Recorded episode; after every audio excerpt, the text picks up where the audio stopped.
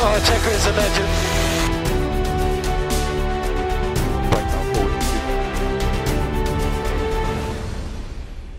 Y bienvenidos a otro episodio más de Aficionados de la Fórmula. Carlos Avilés y Ronald Pérez desde San Juan, Puerto Rico. Saludos a todos los hispanohablantes que nos siguen a través de este canal de YouTube. Si no te has suscrito, aprovecha ahora y dale subscribe porque todas las semanas subimos contenido relacionado a la Fórmula 1.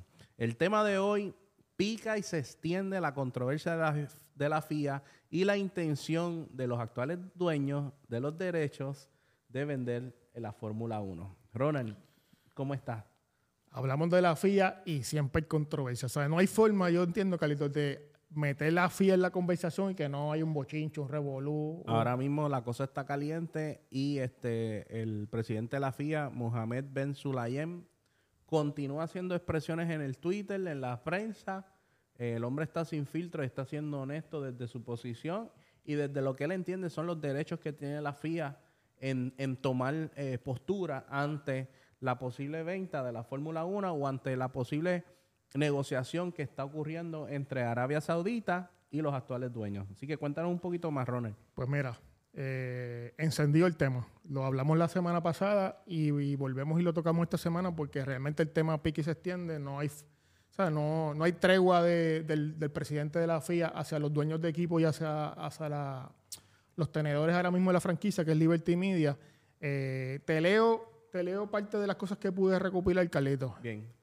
Dice, dice aquí eh, el presidente de la FIA. Hay que recordar que la FIA, organismo rector de los deportes de motor, alquiló por 100 años la explotación comercial de la Fórmula 1 bajo el mandato de entonces Max Mosey hacia su amigo Bernie Ecclestone.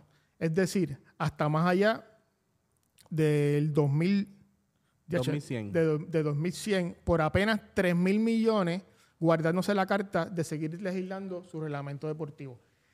Ese es el primer controversia, Carlito. Eh, el presidente dice que ellos no vendieron los derechos de la Fórmula 1, sino que los alquilaron para que esta otra compañía entrara y hiciera el marketing, hiciera todo lo que tiene que ver con, con promocionar y, y- la parte está de monetizar la Fórmula 1.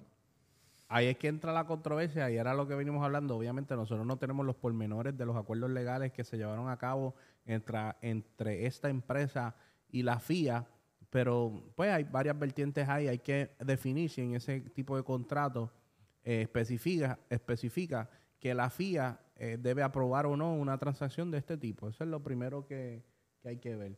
Lo segundo es, tú- ustedes bien saben que generalmente cuando usted es dueño de una propiedad y usted le alquila una propiedad a una persona, generalmente los contratos no permiten un subarrendamiento, ¿verdad?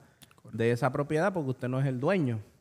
En este caso, eh, vemos aquí claramente que se le alquiló por 100 años la explotación comercial de la Fórmula 1, pero no sabemos hasta qué punto eso le brinda el derecho a ellos de o qué carta de salida tiene ese contrato en caso de que ellos decidieran vender o salir de ese negocio, en manos de quién va a caer. So, eh, eh, entendemos que habría que ver bien ese contrato, estamos haciendo lo posible pa- para, conseguirlo este, y leerlo, pero algo sabe el presidente de la FIA eh, que le permite a él dar estas declaraciones con tanta determinación, a pesar de que no todo el mundo está de acuerdo con las afirmaciones o declaraciones que hace. Mira cómo dice Carlito, en, esa, en, en la en esa misma línea que tú estás comentando. Dice el presidente, el campeonato es nuestro, solo lo hemos alquilado.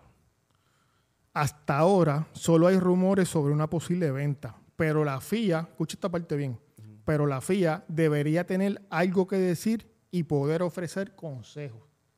De repente en, ese, en, esa, en esa declaración nos da a entender que cabe la posibilidad de, de que haya una transacción y que la FIA por lo menos debe servir de mediador, Okay. que debe evaluar la transacción. No te está diciendo él que la FIA la tiene que aprobar o desaprobar, pero en, ese, en esa declaración a mí me da a entender personalmente que debe haber algún tipo de aprobación, debe, algún- debe haber algún tipo de intervención de la FIA, porque oye, no te hace lógica, Carlitos, que si yo te alquilo algo y tú lo vas a realquilar, a, a alquilar para adelante, o lo O vas a vender. vender, o lo vas a vender, o lo, o lo que fuese, lo vas a negociar, el tenedor, el tenedor del contrato tenga inherencia en el mismo. O sea, a mí me hace sentido eso. Eso no, me no, no es una idea descabellada. Bueno, hay que, hay, es que volvemos a lo mismo. Hay que, ellos se van a suscribir al contrato. Si en el contrato no, no se estipularon, en el caso de que nosotros querramos vender, este, la FIA aprueba o no aprueba el nuevo dueño, eh, la FIA, la FIA aprueba o no aprueba el, el costo de entrada de esa llave. O sea, hay que ver el, el- hay que ver lo que dice el contrato, porque pues, este, al final ellos se van a suscribir a ese contrato. Ya en el 2017 esta compañía que entra compró unos derechos eh, de explotación comercial. Sí.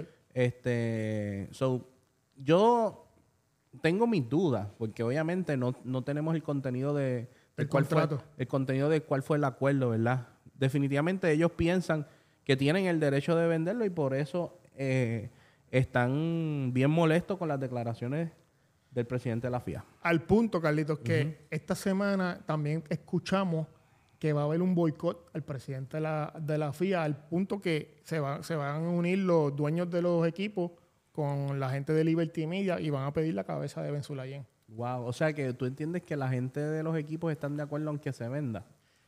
Eh, por supuesto, no tan solo eso, sino, sino que están locos por sacar al, al presidente de la FIA en medio, que es un tipo que ya tú sabes cómo, lo- tú sabes lo que le hizo a Horner en la entrega de los premios.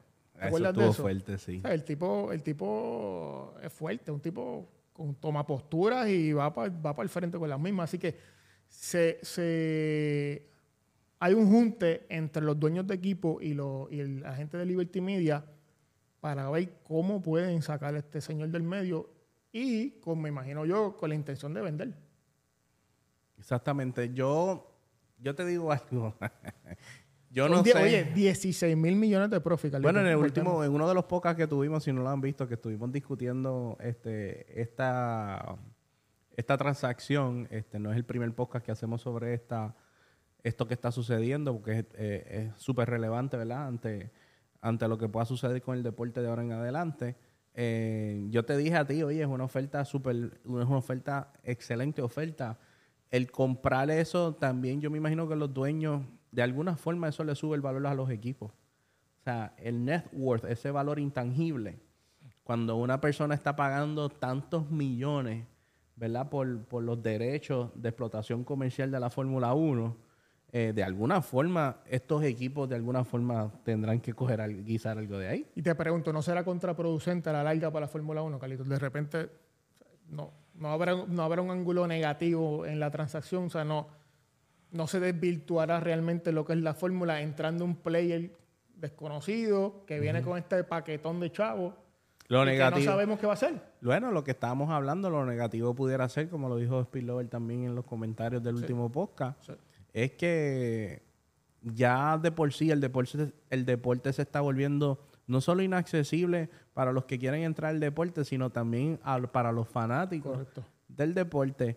Este, me imagino que subirán, o sea, eh, se corre el riesgo de que suban los boletos o, o suban, ¿verdad? Los, los rate card de publicidad. O sea, Que suba todo. que suba todo Que porque suba todo. este player está metiendo un montón de dinero y de alguna forma hay que ver cuál es el, ¿verdad? el cap rate que ellos quieren o cuál es el, el retorno de inversión que ellos quieren. Ese, eso es lo que está ahí en, en, en, en paréntesis, ¿verdad? Y vamos a ver que nadie sabe, tú sabes, no podemos pronosticar el futuro, lo que pueda pasar. Igual es extremadamente bueno como puede ser extremadamente ¿Lo votas o no lo votas? ¿Ah? ¿Lo votas o no lo votas tú? Con, la, con el poder en las manos de decir, este señor se queda o se va. El presidente ¿Qué de la? FIA. Sí, ¿qué haces yo lo hubiese yo A mí no me gustó lo que le hizo a Horner.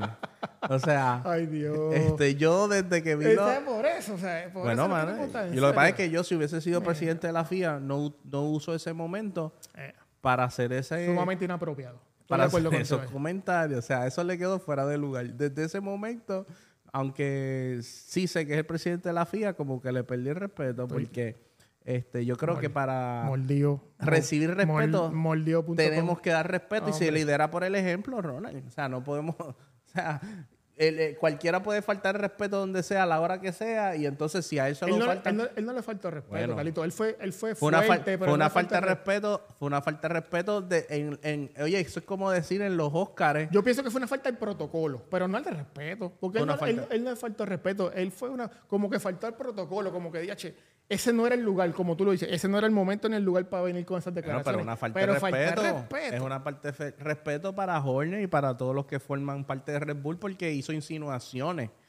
Este, Estás herido, estás herido. sí. Insinuaciones negativas. Estás herido, te entiendo. Pero yo quiero saber qué piensa la te gente aficionados de la fórmula. ¿Estás de acuerdo en que se despida o en que se le haga este boicot al presidente de la FIA basado en las declaraciones o estás de acuerdo en que debe haber un ente regulador que forme parte de esta transacción este, por el bien del deporte? Todas esas preguntas y tus comentarios queremos que las respondas ahí en nuestra sección, en nuestro canal de YouTube. Gracias por suscribirte al canal de YouTube y bienvenidos a otro episodio más de Aficionados de la Fórmula.